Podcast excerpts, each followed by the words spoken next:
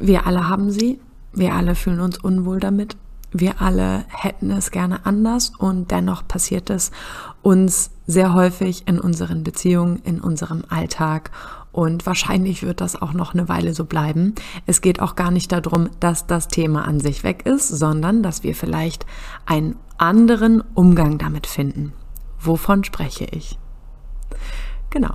Ich spreche von Konflikten. Herzlich willkommen in dieser Podcast-Folge. Ich habe heute eine wunderbare Gästin hier in meinen Podcast mit eingeladen. Die liebe Anouk ist Psychologin und Paartherapeutin und wir sprechen heute vor allen Dingen darüber, wie wir möglichst früh aus Konflikten wieder aussteigen können. Wir sprechen über unterschiedliche Formen von Konflikten, über unterschiedliche Konfliktphasen und vor allen Dingen eben darüber, was wir eigentlich brauchen, um aus Konflikten wieder auszusteigen und dann eben möglich zu machen, uns selbst erstmal wieder ein bisschen herunterzufahren, und zu regulieren und dann wieder mit unserem Partner oder unserer Partnerin in einen liebevollen und empathischen Umgang und in eine tiefere Verbindung zurückzukehren.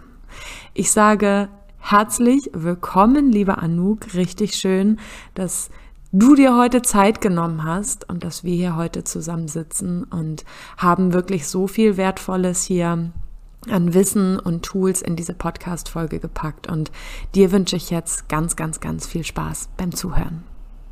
Was siehst du aus deiner Praxis oder kennst du vielleicht auch aus deinem Privatleben als so Hauptkonfliktthemen? Ich habe mhm. diese Frage so vor unserem Gespräch eben bewegt und ähm, habe auch so an meine Paare gedacht, ähm, die ich bisher so begleitet habe und unterschiedliche Bedürfnisse ist, glaube ich, auf jeden Fall unter meinen Top 3. Mhm. Ungute, ungesunde Kommunikation ist unter den Top 3 und ich glaube, der dritte Platz wäre das Päckchen, was wir irgendwie selber so auf den Schultern tragen, aus eigenen Bindungs- und Beziehungserfahrungen, die wir aus der Vergangenheit mitgenommen haben, wo wir teilweise vielleicht auch bestimmte Trigger und Verletzungen mit mm. uns tragen. Und dann kommen eben zwei Menschen aufeinander, die beide so einen Rucksack auf dem Rücken haben.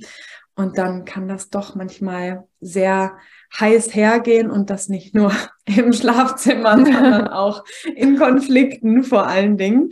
Ähm, genau, was würdest du da so sagen aus deiner Erfahrung heraus? Was sind so die Hauptkonfliktpunkte? Mhm.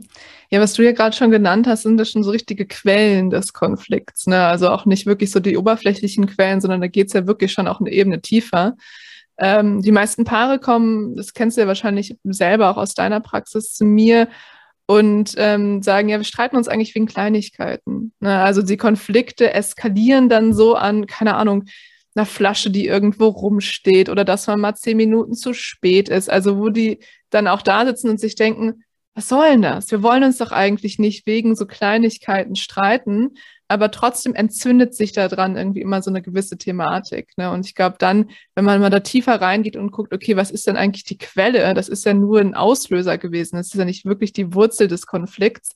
Äh, was sind die Themen, die dahinter stehen? Dann kommt man ganz schnell zu den Punkten, die du auch gerade angesprochen hast. Ne? Zum Beispiel, okay, wir haben äh, nicht so wirklich gut kommuniziert. Wir haben wirklich unterschiedliche Bedürfnisse. Vielleicht gibt es Verletzungen in der Beziehung. Das würde ich jetzt zum Beispiel auf jeden Fall noch mit reinnehmen, dass so unter darunterliegende Themen bei Kleinigkeiten häufig Sachen sind, die einfach äh, die Person, die da so verletzt ist, schon sehr, sehr lange mit sich rumträgt. Entweder halt wirklich noch ähm, aus der Vergangenheit von sich selbst, aus der eigenen Historie, aber halt auch aus der Beziehung, wo Verletzungen passiert sind und man merkt, das ist ein Thema, das kommt immer wieder hoch und das entzündet sich jetzt halt an dieser kleinen Kleinigkeit, wo ich merke, da sehe ich das doch das Thema schon wieder genau, also das ist so ein bisschen da, wo ich sehe, Kleinigkeiten, die größeren Themen, die dahinter liegen. Das ist so der Klassiker, würde ich sagen. Also kenne ich auch aus meiner Praxis. Es gibt wenig Paare, aus also die zumindest bei mir in meiner Praxis sind, die mit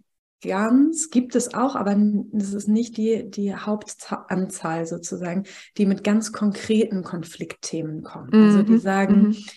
immer, keine Ahnung, wir haben vor allen Dingen Konflikte rund um wie wollen wir Familienalltag gestalten. Ja, ja.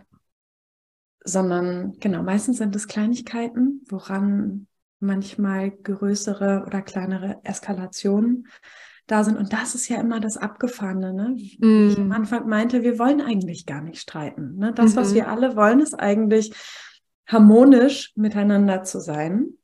Aus meiner Perspektive, ich weiß nicht, wie du das siehst, gehören Konflikte zu jeder Beziehung ab und an dazu. Mm.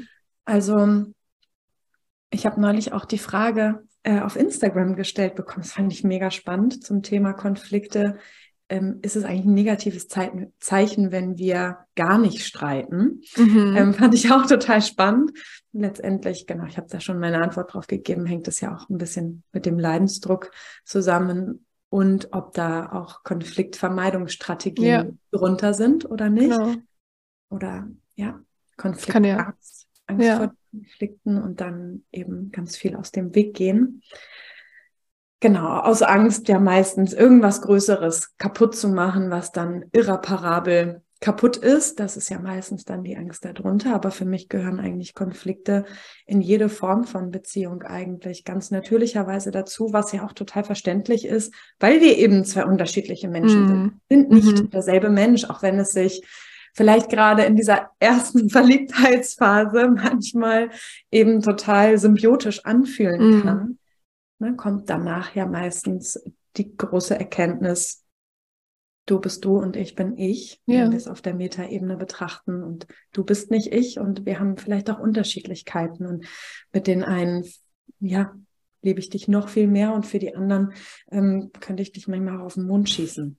So. Ja, ja. können wir ja daran meistens auch so viel voneinander, miteinander lernen. Ja. Absolut.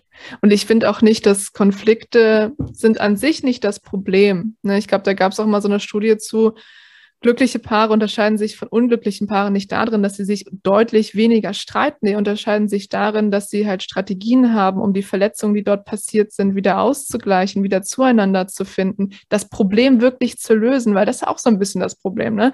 Wir sind ja in einem Streit, in einem Konflikt häufig, weil wir merken, wir haben irgendwie entweder unterschiedliche Bedürfnisse, unterschiedliche Meinungen und wir wollen das ja aber eigentlich lösen. Wir schaffen das aber häufig gar nicht. Ne, das heißt, wir streiten uns, wir streiten uns, weil uns etwas sehr, sehr wichtig ist und weil wir irgendwie versuchen, dem anderen das zu vermitteln. Und am Ende sind wir halt beide verletzt und haben eigentlich das wahre Problem nicht gelöst. Ne, und das ist halt ein Kernpunkt, weil dann gehen diese Themen nicht weg. Dann wird das immer nur noch mehr und wir haben noch diesen Berg der emotionalen Verletzungen, was natürlich uns in der Partnerschaft weiter voneinander wegbringt. War das für dich einer der springenden Punkte, Paartherapeutin zu werden? Ich springe jetzt quasi noch mal ein bisschen zurück, aber meistens, so kenne ich das von mir und KollegInnen, gibt es ja doch irgendwie auch einen eigenen persönlichen Beweggrund, mhm. der uns dazu bewegt, tiefer einsteigen zu wollen in bestimmte Themen und das mhm. in Anführungsstrichen nicht nur privat, sondern eben auch beruflich. Und ich finde persönlich auch, dass gerade da also gerade in den Themen, in denen wir selber auch zu Hause sind, die wir selber kennen, meine ich mhm. damit, haben wir meistens auch eine ganz andere Expertise. Also mhm. nicht nur das reine äh, erlernte Wissen, mhm. sondern auch die Erfahrung, das genaue Wissen, Mann, wie fühlt es sich eigentlich an? Mhm. Also ich glaube, konfliktreiche Paare könnte ich sehr viel schwieriger begleiten, wenn ich mir vorstelle, ich hätte noch nie in meinem Leben gestritten und mhm. wüsste aber nur, äh, was laut Definition ein Konflikt oder ein Streit ist und mhm. was man da jetzt tun kann. Ne, ich glaube, so gerade auch da meine eigene Empfindung um, und meine eigene Erfahrung in Beziehungen zu streiten und ne, immer wieder Punkte zu knacken, Dinge zu erkennen, zu hinterfragen, bewusst zu werden, anders zu machen und so mhm. weiter ähm, hat mich auch, ähm, ja, mich persönlich darin bewegt und macht für mich eben auch ähm, Expertin sein nochmal mehr mm. authentischer und empathischer letztendlich auch in der Absolut. Arbeit. Wie war das bei dir? Ja. Was waren so deine Beweggründe? Ähm, erstmal zu diesem Punkt, ich glaube auf jeden Fall, wenn wir das gespürt haben und auch mal erlebt haben, man muss es ja nicht immer genau zu dem Aspekt auch und zu diesem Vollständigkeit erlebt haben, wie das jetzt die Person, die gegenüber von einem sitzt. Aber wenn man das mitspüren kann, das ist ja schon, ich meine, auch in der Therapie, du redest ja da mit Menschen, ne? nicht mit Robotern, nicht mit einem Sachbuch, nicht mit irgendwie jemandem, den man dahingestellt hat. Und ich finde, ich kann meine beste Arbeit machen, wenn ich eben auch mitspüren kann, aber natürlich immer noch diese äh, professionelle Distanz dabei habe. Ähm, das heißt, absolut, wir, ich ziehe immer wieder sehr, sehr viel auch meines ähm, Wissens aus meinen eigenen Erfahrungen. Also zum Beispiel bei mir ist es so, ich gehöre eher zu der Fraktion ähm, Konflikt vermeidend. Also ich kenne das sehr gut, nicht in Konflikt gehen zu wollen, weil man Angst hat. Und das ist ja so ein bisschen 50-50. Es gibt viele Leute, die sagen, boah, Konflikt kann ich gar nicht. Und dann gibt es so ein bisschen die Leute, die sagen, das äh, klärt auch mal so ein bisschen die Luft, dann wissen wir auch, wo wir stehen und die auch vielleicht eher so in Angriffsmodus gehen in Konflikten. Ähm, und ich kenne das halt beides und ich glaube, die meisten von uns kennen auch so ein bisschen beides, dass wir sowohl angreifen als auch uns vielleicht mal zurückziehen und damit Sorge haben. Aber absolut, wenn ich das nicht erleben kann und nicht auch erleben kann, ähm, was daran eine Wichtigkeit hat, dann fehlt mir auch sehr viel einfach dieses intuitiven Wissens, was auch wichtig ist, um halt in der Paarbeziehung voranzukommen. Also in, aus meiner Arbeit kenne ich das auch sowohl mit Einzelklienten, Patienten, aber auch mit Paaren, dass ich manches viel eher erspüren kann, eben weil ich auch mich persönlich so zu Hause fühle in diesen Themen. Manches vielleicht auch anders nochmal sehen und entdecken mhm. kann, was aus, mhm. auf der unteren Ebene eigentlich abläuft, zum Beispiel an Paardynamik, weil ich es einfach schon durchlebt habe und dann gezielter Punkte ansprechen kann, ähm, was ja auch so ein Lehrbuch einfach gar nicht hergibt. Lehrbuch oder Ausbildung oder was auch immer. Mhm. Ähm, genau, läuft das ja einfach nochmal anders ab. Aber ich glaube so, ne, das Wissen auch die eigene Erfahrung sein kann. Ich glaube, das dürfen wir uns doch immer mal wieder anrechnen, wenn auch, ne, ich finde es zumindest total wichtig, äh, fundierte, gute Ausbildung genossen zu haben. Mhm. Finde ich, also lege ich einen sehr großen Wert auch persönlich drauf, aber trotzdem darf ja auch unsere eigene Note da sozusagen ein bisschen mit drin sein. ja. ja. Das macht uns ja letztendlich auch nicht zu Konkurrentinnen, uns zwei jetzt gerade hier, sondern ja, einfach du bist du, ich bin ich und wir haben unsere eigene Erfahrung und bringen die ja eben auch ganz persönlich als eigene Note mit in die Arbeit ein. Mm, ja. Okay, wenn wir jetzt mal auf diese drei, wenn wir es mal als drei unterschiedliche Ebenen betrachten wollen, ähm, also unser Hauptthema, wie kommen wir eigentlich aus dicker Luft, aus schlechter Stimmung, wieder raus. Also zum einen ne, die erste Ebene, wenn wir merken, boah, die Luft wird irgendwie dicker, irgendwie, ich weiß gar nicht, wenn ich jetzt mal ganz kurz ähm, mich da reinfühle, wie das bei mir und meinem Partner ist, merke ich das, glaube ich, daran, also ich merke das zum einen körperlich mhm. in mir, dass ich angespannter werde oder vorher schon angespannt bin, dass ich eine Anspannung in mir trage und die sich dann natürlich leider automatisch irgendwie in meinem Ton, in meinem Blick, in meiner Ausstrahlung, glaube ich, schon kommuniziert. Sehr häufig kann ich das mitkommunizieren. Boah, ich bin gerade einfach super angespannt. Mhm. Das äh, verändert schon ganz viel. Oder mein Partner spiegelt es mir, boah, kann es das sein, dass du gerade ganz schön angespannt ist, bist. Das ist auch ein super Konfliktlöser tatsächlich bei uns, das einfach mit auf den Tisch zu legen. Das ist ja völlig in Ordnung und okay, einfach angespannt zu sein, gerade in dem Moment. Ähm, aber ich glaube, das ist so mein Part, wo ich das in mir zumindest spüre. Ich werde angespannter, ich bin angespannt schon vorher oder durch eine Situation mit uns. Mm, der Ton wird ein bisschen rauer. Mm, es werden teilweise auch Dinge gesagt, die eigentlich anders gemeint sind. Also genau so eine gewisse Genervtheit, mhm. Gereiztheit, Angespanntheit stellt sich auf Körper, Geist, Seele und verbaler Ebene irgendwie ein. Ja, wie ist es bei dir oder woran würdest du das betiteln, diese, dieses Ankündigen? Woran kann man das so erkennen? Wie würdest du das sagen?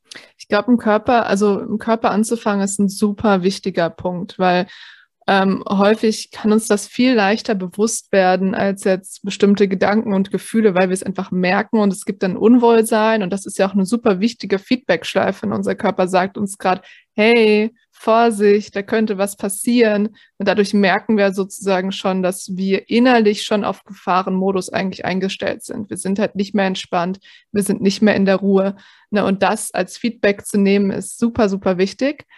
Ähm, was ich häufig auch, also was man von außen beobachten kann, was man aber auch in der Situation selbst beobachten kann, ist Tempo. Also ich glaube, wenn wir, wenn wir anfangen, schneller zu sprechen, zackiger zu sprechen oder gar nicht mehr zu sprechen, dann hat sich was verändert. Ne? Also wenn wir merken, das ist hier gerade nicht mehr so dieser normale Zustand.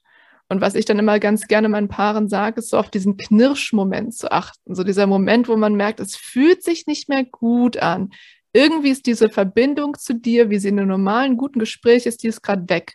Ne? Und ich fühle gerade irgendwie mich dadurch innerlich aufgewühlt und es knirscht irgendwie zwischen uns. Da ist nicht dieser Flow, dieses Hin und Her, wir fühlen uns gut, wir sprechen miteinander, sondern irgendwie ist es äh, nicht so schön. Und ich glaube, das kann so ein erster initialer ähm, Punkt sein, wo man merkt, Moment, stopp mal ganz kurz, das ist kein normales Gespräch mehr gerade, wir sind gerade in einer anderen Art von Gespräch, darauf müssen wir jetzt eingehen. Ja, super wichtig, was du gerade sagst. Ich finde auch, dass der Körper, ja, ich bin natürlich auch körperpsychotherapeutisch weitergebildet. Ich bin einfach ein riesengroßer Fan davon, den Körper und das eigene Nervensystem mit und noch viel mehr mit ins Bewusstsein und in den Alltag zu nehmen und vor allen Dingen diese feinen Körpersignale zu achten.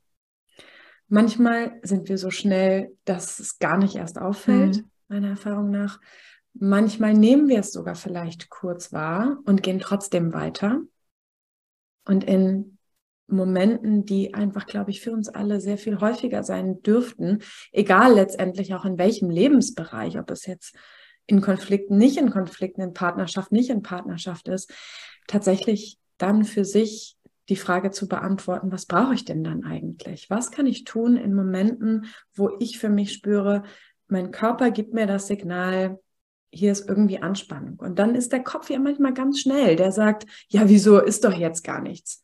Ja, aber ich finde jetzt das aber gerade doof, was der gemacht hat oder nicht gemacht hat oder so. Ne?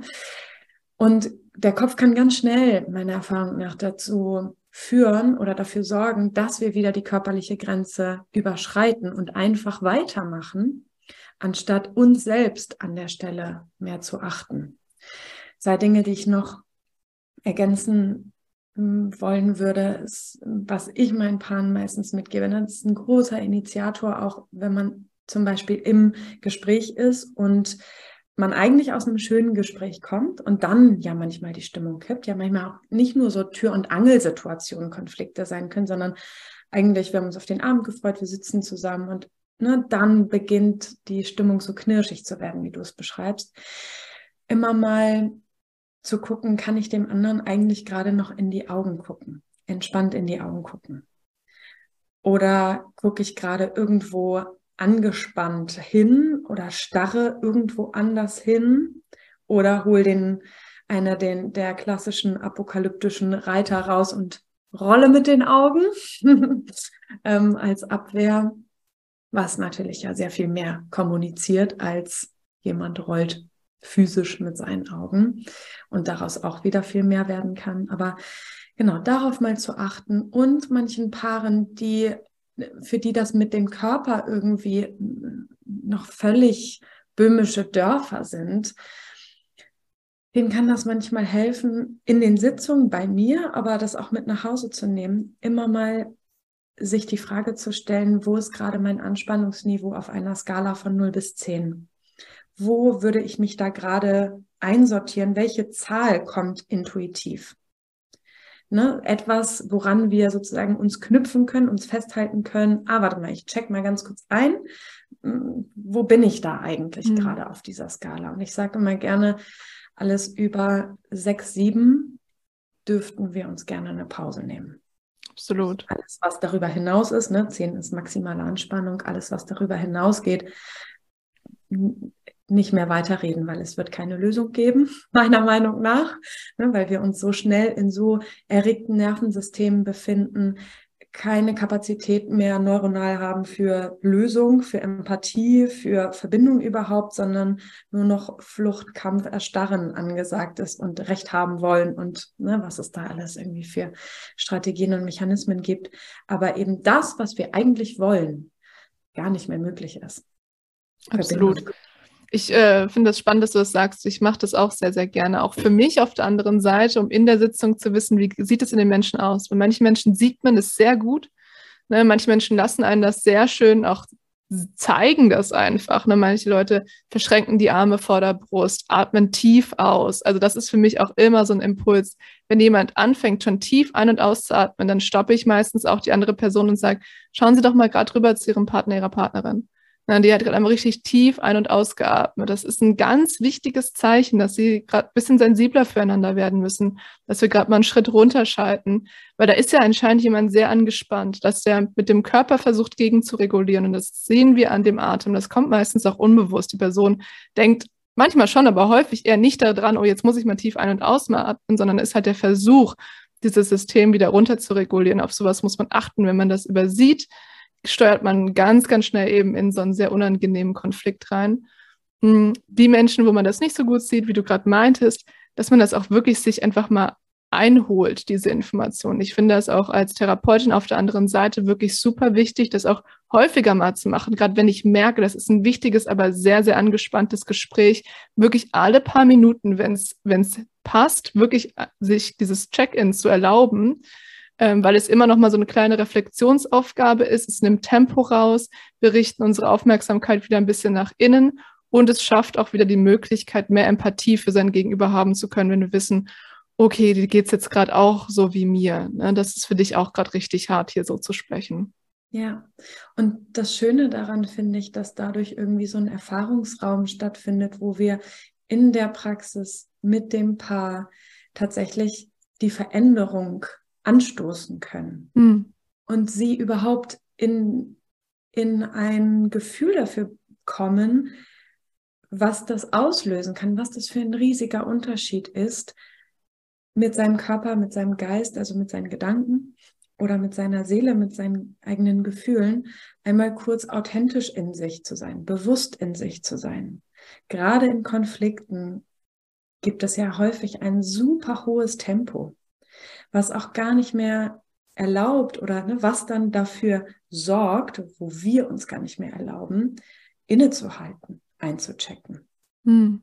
Das ist ja häufig, zumindest auch in meiner Praxis, ich unterscheide so ein bisschen zwischen ähm, ja, normalstrittigen und hochstrittigen Paaren, also hochstrittige Paare. Ich liebe das, ich liebe das tatsächlich auch richtig, wenn äh, in meiner Praxis gestritten wird. Ich mag das äh, sehr, da drin zu sein, weil es so nah am, am Puls ist irgendwie und wir so viel daraus erkennen und erarbeiten können. Deswegen, ähm, genau, finde ich das immer großartig, was wir daraus machen können, weil so viel einfach dann auf dem Tisch liegt. Da immer wieder diesen Erfahrungsraum tatsächlich zu erschaffen, und das nehmen die nicht mit nach Hause und müssen das dann als Hausaufgabe machen, sondern direkt immer wieder zu spüren, ah, guck mal, ne, das haben wir doch schon ein erstes Mal mit Anouk zusammen geübt. Ne, fällt es ja manchmal dann viel leichter, das dann eben doch auch auf das heimische Sofa zu übertragen, anstatt es dort das allererste Mal zu machen. Dinge, die wir die allerersten Male machen, fallen ja irgendwie super schwer. Mhm. So, aber Voll schön. Ich finde, wir haben schon voll viele Punkte zusammengesammelt, die so Frühwarnzeichen eigentlich sein können, über die wir ja letztendlich viel zu wenig in unserer Gesellschaft und in unserem Familiensystem meistens und erst recht nicht in der Schule sprechen. Mhm. Dinge, die so, so, so wichtig sind. Absolut, absolut. Ich versuche das auch immer wieder zu sagen, auch so ein bisschen ähm, meinen Klientinnen so ein bisschen Druck zu nehmen, weil viele finden das halt auch einfach fast schon beschämend, dass sie nicht aus diesen Konfliktsituationen rausgehen. Ne? Und dann ist halt auch die Frage, ja, wie auch? Es bringt uns ja keiner bei. Und es ist eine Hochstresssituation. Ne? Unser Körper geht da halt in Gefahrenmodus rein. Wir haben das Gefühl, halt eben Fight, Flight, Freeze, halt in diese Überlebensstrategien reingehen zu müssen. Heutzutage ist es halt kein Säbelzahntiger mehr. Heutzutage ist es halt unser Partner, unsere Partnerin, die unser Gehirn in halt so eine Hochstresssituation werfen kann. Und in so einem Moment in der Lage zu sein, da rauszukommen und wieder in Verbundenheit zu treten, das ist eine richtig, richtig schwierige Aufgabe. Und ich glaube, da muss man sich auch selbst ein bisschen gnädig mit sich selbst sein und sagen, das ist verdammt schwer.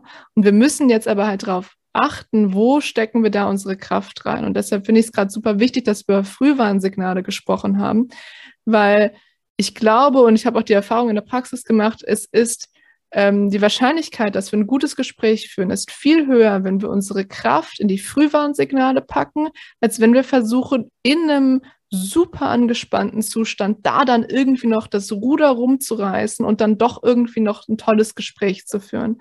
Und deshalb ist es wichtig, dass wir lernen, wo müssen wir unsere Kraft einsetzen, damit es tatsächlich auch Erfolg äh, oder gewinnbringend ist. Hm.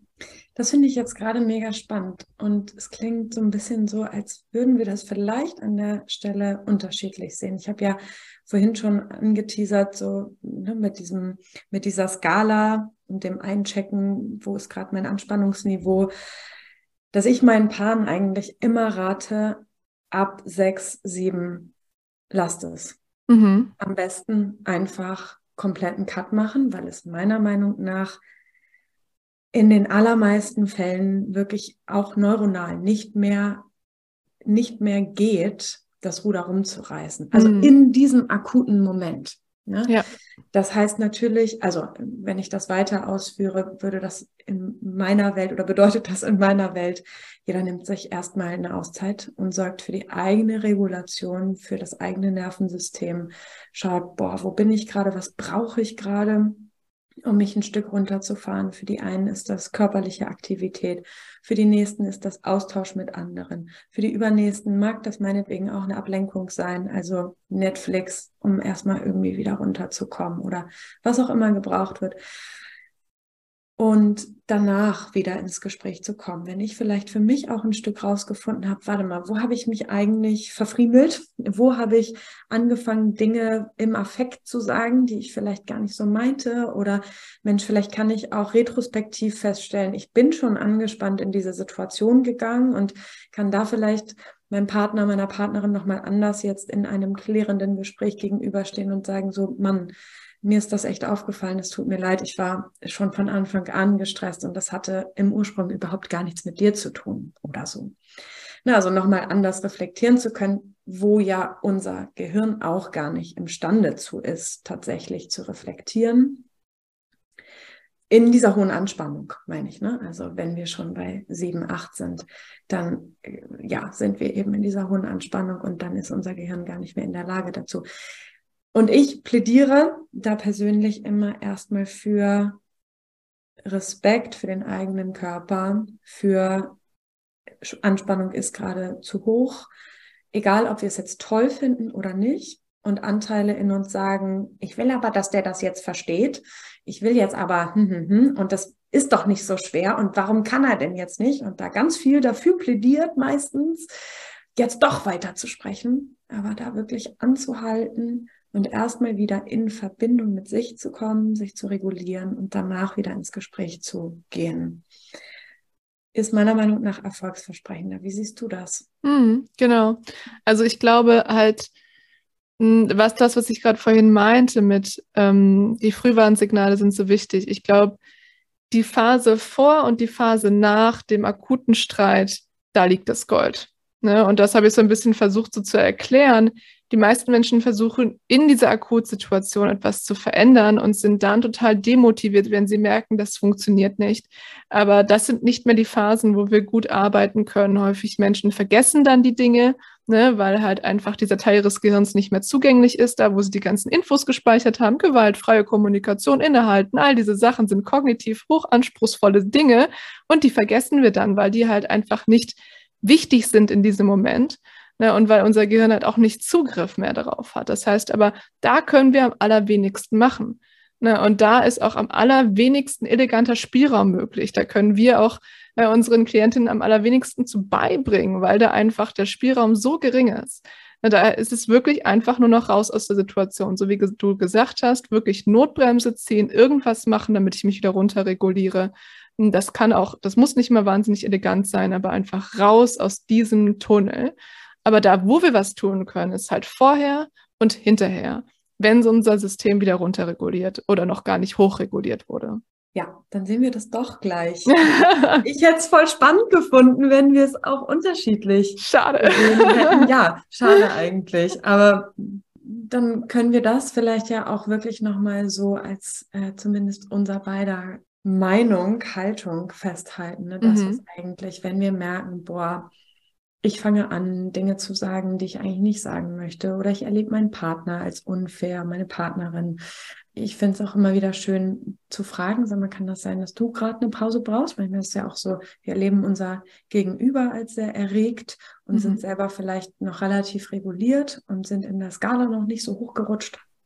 Kann das sein, dass du gerade eine Pause brauchst? Ist völlig in Ordnung. Aber vielleicht sollten wir doch heute Abend noch mal weitersprechen oder vielleicht sollten wir das Gespräch auf morgen vertagen oder so. Spät am Abend Konflikte klären zu wollen halte ich auch immer für eine schwierige Sache, wobei ich persönlich äh, mich auch immer noch darin üben darf, tatsächlich, äh, wo du sagtest, du bist eher so Fraktion, Konfliktvermeiderin. Ich möchte die Dinge gerne so früh wie möglich aus der Welt schaffen und darf mich immer noch und immer wieder, ist schon viel besser geworden, aber trotzdem ist es noch ein Thema, äh, darin üben, Dinge auch einfach mal erstmal gut sein zu lassen und mm.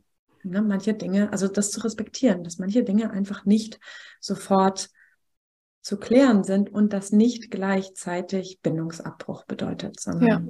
ne, Vertrauen aufgebaut werden darf, Sicherheit aufgebaut werden darf. Wir werden es klären. So viel ist sicher. Ne? Wir werden wieder in diese tiefe Verbindung kommen. Jetzt gerade ist es aber eben einfach nicht möglich. Wir müssen es auf später vertagen. Mhm. Nur noch einen Satz vielleicht dazu. Und ich glaube, das ist so ein Kompromiss oder so eine Balance, die super, super wichtig ist, weil häufig ist es ja so in einer Beziehung, also bei mir ist es so, dass wirklich die Mehrheit der Paare hat halt einen Teil, der eher so konfliktvermeidend ist und vielleicht auch einen Teil, der da mehr so hinterher ist. Und das ist natürlich gerade in so einem Moment äh, wie Feuer und Wasser. Die eine Person möchte am liebsten aus dem Raum rennen und die andere Person rennt hinterher. Und dieses ähm, Rückzugsangreifer-Phänomen, Dynamik. Ne? Und dann die eine Person sagt, ich will am liebsten dieses Gespräch beenden und nie wieder drüber reden. Und die andere Person sagt, ich muss das jetzt hier besprechen mit dir. Ne? Und der Kompromiss ist genau das, was du gesagt hast. Wir, wir machen eine Pause, wir machen einen Stopp, um uns runter zu regulieren. Aber das bedeutet nicht, dass die wichtige Thematik einfach unter den Teppich gekehrt wird, sondern im Gegenteil, wir machen es zu unserer Priorität, dass wir dieses Gespräch in einem regulierten Zustand, und das ist ein wichtiger Punkt, weiterführen. Weil viele Paare machen den Fehler dann, wenn sie das anwenden, einfach eine halbe Stunde zu warten, aber nicht wirklich Emotionsregulation betrieben zu haben, sondern einfach nur die Emotionen beiseite geschoben zu haben und sind dann erstaunt, wenn sie sich in der zweiten Runde wieder streiten. Das heißt, da muss man auch wirklich ehrlich mit sich sein und gucken, bin ich wieder offen für die Meinung meines Partners, meiner Partnerin? Kann ich der Person wirklich gerade zuhören? Interessiert es mich auch wirklich gerade, was die Person zu tun und zu sagen hat? Ich glaube, solange das nicht der Fall ist, müssen wir halt selber noch ein bisschen Arbeit investieren, bevor wir wieder ins Gespräch gehen. Ja, auch da wieder, ne? Nicht der Kopf entscheidet, wann wir wieder bereit sind und auch der Kopf entscheidet leider nicht, wann wir finden, dass der Partner oder die Partnerin wieder bereit zu sein hat, um mhm. die nächste Runde einzuleiten. Und ne, auch in der nächsten Runde gelten, gilt meiner Meinung nach die Achtung auch da wieder für die Frühwarnzeichen. Ne, sobald die Spannung angespannter wird oder die Luft dicker wird, darauf zu achten, sich auch da eine Pause zu nehmen. Je früher wir uns dabei ja ertappen, desto leichter können wir noch aussteigen und desto weniger Verletzungen entstehen dann in solchen Konflikten, weil wir gar nicht erst in dieses äh, Flucht, Kampf, Erstarren Modus kommen und ne, wirklich rausballern oder uns total entziehen oder so, Konfliktdynamiken ist ja auch nochmal, oh, ich liebe dieses, also überhaupt Paardynamiken finde ich so unfassbar spannend und finde es immer so großartig, wenn wir genau an dieser Stelle nämlich da sind, dass Paare kommen und sich schämen. Manche schämen sich ja sogar tatsächlich überhaupt zur Paartherapie mhm. zu gehen und mhm. erzählen mhm. das irgendwie gar nicht, weil das irgendwie schon Scheitern als Überschrift für sie emotional bedeutet, was überhaupt nicht der Fall ist. Klar, sonst wären wir es nicht, Paartherapeuten. Aber was ich eigentlich sagen wollte, genau, dass dann häufig Paare bei mir sitzen, die das für, also auch mit dieser Scham und mit den Schuldgefühlen irgendwie wie so ein, oh Gott, das ist so crazy bei uns. Ne? Der eine läuft weg, der andere hinterher zum Beispiel. Mhm, mhm. und das halt aus unserer Perspektive. Also halt, täglich Brot. halt wirklich. Und es ist etwas ganz Normales. Das ja. ist einfach nur in Anführungsstrichen eine ganz normale Paardynamik, die fast alle Paare in, in größerer oder abgeschwächterer Form kennen. Lass uns voll gerne zum Abschluss mit Blick auf die Zeit, die Zeit rast schon wieder, gerne nochmal an diesen goldenen Punkt, goldenen Schatz, so hast du es irgendwie äh, betitelt, danach quasi kommen. Also mhm. wir haben uns jetzt runterreguliert, haben für uns gesorgt. Jetzt ist vielleicht ein anderes Bewusstsein für die eigenen Mechanismen oder Muster gerade da. Was dann? Was mhm. würdest du empfehlen? Ja. Ähm, was ich immer sehr sinnvoll finde, ist nochmal ins Gespräch da reinzugehen und seine Intention klar zu machen. Was will ich dir eigentlich gerade vermitteln? Was ist das Wichtige? Wo wollen wir hin mit diesem Gespräch? Also nicht einfach ein Gespräch um des Gesprächswillens zu führen, sondern zu sagen, unser Ziel ist es doch, dieses Problem zu lösen. Oder unser Ziel ist es doch, einander wieder verbundener zu fühlen. Okay, was müssen wir denn dann machen in unserer Kommunikation, damit wir dahin kommen? Und ich glaube, was einfach nochmal wichtig ist, damit nicht irgendwie so ein Feindbild direkt wieder hochkommt, ist zu sagen, was ist meine Intuition, äh, Intention? Was will ich dir gerade vermitteln? Was ist das, was mir wichtig ist? Das ganz klar und präzise am Anfang einmal zu formulieren, damit da erst gar keine Missverständnisse passieren und die andere Person eben da auch empathisch mitgehen kann. Da braucht es deiner Meinung nach ein Commitment sozusagen, also mhm. ein gemeinsames Ziel und Darauf gilt es, sich zu verständigen. Genau, und manchmal ist das gemeinsame Ziel auch einfach nur nicht streiten zu wollen. Ne? Also manchmal kann es ja sein, dass wir halt unterschiedliche Meinungen haben. Und das ist, wie du am Anfang gesagt hast, total normal. Wir sind unterschiedliche Menschen. Na klar, haben wir nicht bei jedem Thema genau die gleiche Meinung. Aber vielleicht ist unser gemeinsames Ziel eher ein Metaziel, zu sagen, wir haben unterschiedliche Meinungen, aber wir wollen uns deswegen nicht an die Gurgel gehen, sondern wir wollen, dass wir zwei erwachsene Menschen lösen können. Und wenn das unser Ziel ist, und dann haben wir noch das sekundäre Ziel, sozusagen das Problem selber zu lösen, mhm. dann können wir uns gegenseitig immer wieder darauf aufmerksam machen. Und dann haben wir aber eben halt auch dieses Commitment zu sagen, wir tun jetzt alles, was wir tun müssen, damit wir es schaffen, das, den Konflikt zu lösen, das Problem zu lösen und immer noch auf der gleichen Seite zu stehen. Auch wenn wir vielleicht nicht die gleichen Meinungen haben. Das ist möglich, auch wenn es sich erstmal paradox anhört. Ja, absolut. Ich akzeptiere dich in dem, wie du denkst und fühlst und handelst, auch wenn ich einen Teil vielleicht in mir habe, der gerne würde, dass du so handelst und fühlst und denkst und sprichst, wie ich es gerne hätte. Mhm. Und ich versuche das mal auszuhalten, dass in mir ein anderer Wunsch nach dir da ist, mhm. dass ich dich gerne manchmal anders hätte in manchen Punkten, als, ne, als so wie du tatsächlich bist. Mhm. Genau das ist, glaube ich, häufig auch ein großer Punkt, wo es zu Konflikten kommt, dass wir dieses beides nicht bewusst haben, diese beiden Ebenen, sondern versuchen, das, ne, den Partner oder die Partnerin zu dem zu machen, wie es sich für uns angenehmer anfühlen würde mhm. oder wie, wie, wie es in uns wieder zur Regulation kommen würde. Mhm. Ah, er versteht mich doch zum Beispiel. Ne? Und ich habe die ganze Zeit, ich kämpfe die ganze Zeit darum, verstanden zu werden und will doch einen Partner haben, der mich verstehen kann. Und der andere ist nicht dafür da, uns 24-7 kurz zu regulieren oder in allen Punkten verstehen zu müssen. Und nur weil wir uns oder ne, einander manchmal auch nicht verstehen oder Dinge anders sehen, heißt es eben nicht, dass daraus äh, Beziehungsdefinition oder die Tiefe einer Beziehung oder Oberflächlichkeit einer Beziehung irgendwie anders zu definieren ist, sondern genau, ich glaube, häufig ist ganz viel, also so erlebe ich das in der Praxis, ganz viel Anerkennung für der oder die, die du wirklich bist und Anerkennung aber auch für die Teile in mir, die manchmal rumtrommeln und es gerne anders hätten. Und das darf so sein. Da dürfen wir auch die eigenen Gefühle haben, finde ich. Die Frage ist, wie gehen wir damit um? Und versuchen wir jemandem anderen was überzustülpen, obwohl wir auch hier, glaube ich, alle durch die Bank weg sagen können, naja, eigentlich wollen wir ja Beziehungen führen, wo jeder wirklich er oder sie selber sein kann und wir zum, gemeinsam ein super cooles Match sind und nicht, ja super, ich mache mir den dann einfach so, wie ich will oder ich mache mir die so, wie ich es gern will, sondern ich glaube eigentlich wollen wir doch auch selbst wir selber bleiben und auch nicht verbogen werden, mhm. so dass es dem anderen ganz gut in den Kram passt. Ja, so. Absolut. Und das ist ja so ein bisschen diese Balance zwischen, okay, ich kann das akzeptieren, einfach, dass du du bist und ich habe mich ja auch in dich verliebt, weil du vielleicht auch anders warst als ich. Ne, vielleicht, wenn du 100% so wärst wie ich, fände ich dich auch wahnsinnig unattraktiv und auch langweilig und vielleicht gar nicht mehr spannend. Ne? Und dann wäre vielleicht unsere Beziehung auch dann da vorbei. Das denkt man ja manchmal nicht bis zum Ende. Ne, wenn ich jetzt wirklich immer meine Sachen auf dich drauf stülpe und du zu allem Ja und Arm sagen würdest, hätten wir dann noch Beziehung? Ne? Also wäre das dann auch das, was ich mir vorstelle unter einer Beziehung?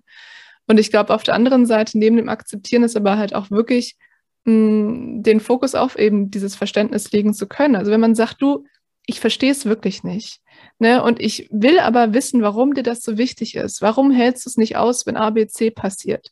Können wir da wirklich nochmal richtig reingehen, weil ich merke, das kommt immer wieder hoch. Und jedes Mal denke ich mir, was passiert denn bei ihr da? Was, was ist das, was sie da so umtreibt? Ähm, und es führt dazu, dass ich halt nicht so auf dich eingehen kann, wie ich das brauche und muss, damit wir eine gute Kommunikation haben. Also da auch wirklich mal dann auch dabei zu bleiben und zu bemerken, wo sind wir vielleicht in ein Thema wirklich noch nicht tief genug eingestiegen? Ähm, wo gibt es vielleicht auch biografische Sachen, die ich von dir kennen muss, um einfach dieses Thema mal wirklich einordnen zu können für mich, um beim nächsten Mal auch mehr Verständnis für dich haben zu können, selbst wenn wir nicht einer Meinung sind. Schön. Ja, danke. Dieses tiefere Reingehen. Ich habe gerade noch gedacht, würde voll gerne noch so ein paar Tools hier einfach mal mit ähm, reinstellen, also einfach mal reinwerfen, in den Raum werfen und alle ZuhörerInnen können sich ja das Passende für sich vielleicht auch nochmal rausnehmen, einlesen. Vielleicht gibt es auch bei dir im Podcast äh, separate Podcast-Folgen dazu oder bei mir oder beidem. Weil das, woran mich das Letzte, was du gerade gesagt hast, erinnert hat, war das Zwiegespräch. Mhm. Also überhaupt Räume zu schaffen, in denen wir uns wirklich nah und authentisch austauschen können ähm, gehört werden können, den anderen hören und verstehen und das auf einer ganz ruhigen, regulierten Basis. Ich wollte gerne nochmal aufgreifen, was du vorhin gesagt hast, ne? gewaltfreie Kommunikation ist mit Sicherheit auch noch ein Tool, mit dem man sich mehr beschäftigen kann. Vier-Uhr-Modell würde ich noch mit reinwerfen. Vier-Uhr-Modell ist, ja, ist ein Klassiker, aber einer, der einem wirklich immer wieder den Po retten kann, habe ich das Gefühl. Gibt es noch etwas, was du gerne ergänzen wollen würdest? Immer die Basis, atmen. Das klingt immer so abgedroschen, aber der Atem ist wirklich ein wichtiger Anker, um halt reinzugehen dann auch in die Regulation. Das ist wichtig. Und halt auch Techniken der Emotionsregulation während und nach dem Gespräch super wichtig. Also das ist, geht immer vom Atem aus. Äh, was brauche ich, um da runterzukommen? Stille, frische Luft, Pausen, eine Umarmung von mir selbst, von jemand anderem, ähm, Hitzereiz, Kältereiz, äh, was auch immer wir brauchen, um unser Nervensystem zu regulieren, ist super, super wichtig. Ja, und ich glaube halt wirklich so dieses Thema, wie kann ich Verständnis aufbauen und wie kann ich dieses Teamgefühl herstellen. Also ich glaube, bei mir ist immer ein ganz wichtiges Stichwort Teamgefühl. Es muss nicht heißen, dass wir einer Meinung sind. Wir müssen nicht die gleiche Person sein, aber wir müssen das Gefühl haben, im gleichen Strang zu ziehen. So das als so ein Kernleitfaden irgendwie für sich zu haben. Haben wir das gerade, habe ich das nicht? Wie sieht es da aus? Bei dem Stichwort ähm, brauche ich eine Umarmung, hast du, glaube ich, gerade gesagt, habe ich noch an fünf Sprachen der Liebe. Mhm. Mhm. Ähm, auch ein Game Changer meiner Meinung nach, sich überhaupt mal darüber auszutauschen, und sich selbst auch zu fragen, durch was fühle ich mich eigentlich geliebt? Ja, absolut. Hm. Was fühlt sich mein Partner, meine Partnerin eigentlich geliebt? Manchmal kann auch das ein guter Punkt sein, wieder einzu, also nach Konflikten und schwierigen Situationen überhaupt erstmal wieder in Verbindung zu kommen weil ich weiß, mein Partner, meine Partnerin ähm, hat die Sprache tatsächlich Körperlichkeit als Sprache der Liebe. Und ich kann vielleicht über meinen Schatten springen und meinem Partner, meiner Partnerin eine Umarmung mm, genau, ja. weil ich mich so weit runter reguliert habe zum Beispiel. Oder jemand anderes ne, hat irgendwie eine andere Sprache der Liebe. Oder ich habe das körperliche die, die äh, den körperlichen Aspekt bei meiner Sprache der Liebe und kann vielleicht auch fragen, Mensch, mhm. kannst du mich mal kurz in den Arm nehmen oder wollen wir uns mal kurz in den Arm nehmen? Und ich weiß einfach, ach, das holt mich noch mal mehr wieder auch in dieses Teamgefühl rein und verbindet mich noch mal mehr, ohne dass wir erstmal ganz lange reden müssen oder ja, etwas klären müssen, um wieder in dem Teamgefühl zu sein, sondern erstmal wie so eine wie eine Grundbasis zu legen, auf dem man dann eben aufbauen kann. Ja, absolut. Hm. Schön. Anouk, wenn es noch eine Sache gäbe, die du allen Paaren da draußen sagen könntest, was wäre das? Was ist so etwas, wo du das Gefühl hast, denk dran oder vertraut darauf, das mhm. oder ja. Ähm, ein wichtiges Thema oder was mir total im Herzen liegt, ist ähm, seine Emotionen ernst zu nehmen. Und das hängt so ein bisschen mit dem zusammen, was du vorhin meintest, mit die Signale des Körpers ernst zu nehmen. Das ist ja alles ein System. Ne? Ob jetzt die Emotionen den Körper beeinflussen, unser Denken, es handelt alles, geht alles zusammen. Ja. Wir kommen dann weg von uns selbst, wenn wir diese Impulse nicht ernst nehmen und nicht wahrnehmen, sondern sie wegdrängen, kleinreden, niedermachen, gar nicht erst zulassen, nicht hören. Und dann fangen die Probleme an, weil ich dann nicht weiß, was ich wirklich bin, was ich wirklich will, wie es mir eigentlich geht. Und dann kann ich auch nicht kommunizieren, weil mir die Basis dafür fehlt, wenn ich nicht weiß, wie es mir eigentlich gerade geht und was mein Bedürfnis ist. Deshalb wäre mein Appell, nehmt eure Gefühle ernst und seht sie als das, was sie sind, nämlich Informationen, die euch helfen können, im Kontakt mit euch selbst und eurem Partner, eurer Partnerin zu sein. Sehr gerne. Vielen, vielen Dank, liebe Anouk, für dieses wundervolle Gespräch. Ich habe das Gefühl, wir haben ganz, ganz, ganz viel eingesammelt und in ein Paket gepackt, was so dienlich ist für so viele und alltäglich passierende Situationen, die uns allen irgendwie Herzschmerz und Kopfzerbrechen bringen. Also vielen Dank für die Zeit, die wir hier zusammen verbracht haben, für deine Mühe, für all dein Wissen, was du geteilt hast. Und war, ich fand es sehr schön. Ich freue mich über mich auszutauschen, auch mit Kolleginnen. Das hat immer noch mal einen ganz bestimmten Reiz und ich finde es sehr schön. Du Herz, ich mag dich nach dieser Podcast-Folge super gerne einladen, einmal einen tiefen Atemzug zu nehmen einmal wieder ganz bei dir und im Hier und Jetzt anzukommen und einmal für dich zu reflektieren, was du heute mit aus dieser Podcast-Folge nimmst, ob es etwas gibt, was du für dich weiter ausprobieren möchtest mit deinem Partner, mit deiner Partnerin, was du vielleicht auch in deine Partnerschaft tragen möchtest von dem, was du hier heute erfahren, gelernt, erkannt hast. Vielleicht magst du diese Podcast-Folge auch gleich mit deinem Partner oder deiner Partnerin teilen oder aber auch mit einer lieben Herzensfreundin oder Freund, mit der du dich vielleicht oder mit dem du dich vielleicht häufiger über Beziehungsdynamiken und Konflikte austauscht. Und vielleicht hast du sogar Lust, und darüber würde ich mich ganz besonders besonders freuen, wenn du eine positive Bewertung hier bei dieser Podcast-Folge und in meinem Podcast wild und frei lässt und mir super, super gerne auch das, was du heute für dich aus dieser Podcast-Folge mitgenommen hast, mit mir teilst, entweder über Instagram at pia-mortimer oder über meine Website www.pia-mortimer.de.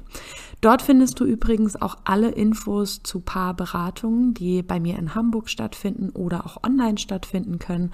Du kannst mir darüber oder über meine Website einfach über das Kontaktformular eine Nachricht schicken. Ihr könnt mir eine Nachricht schicken und dann vereinbaren wir einfach einen ersten Termin und lernen uns kennen und schauen mal, wo die Reise so hingehen kann und wie ich euch helfen kann. Ich schicke dir an dieser Stelle ganz große Herzensgrüße und freue mich, dass wir uns nächste Woche wieder am Wild und Freitag zu einer neuen Podcast-Folge hören. Bis dahin, alles Liebe. Ciao.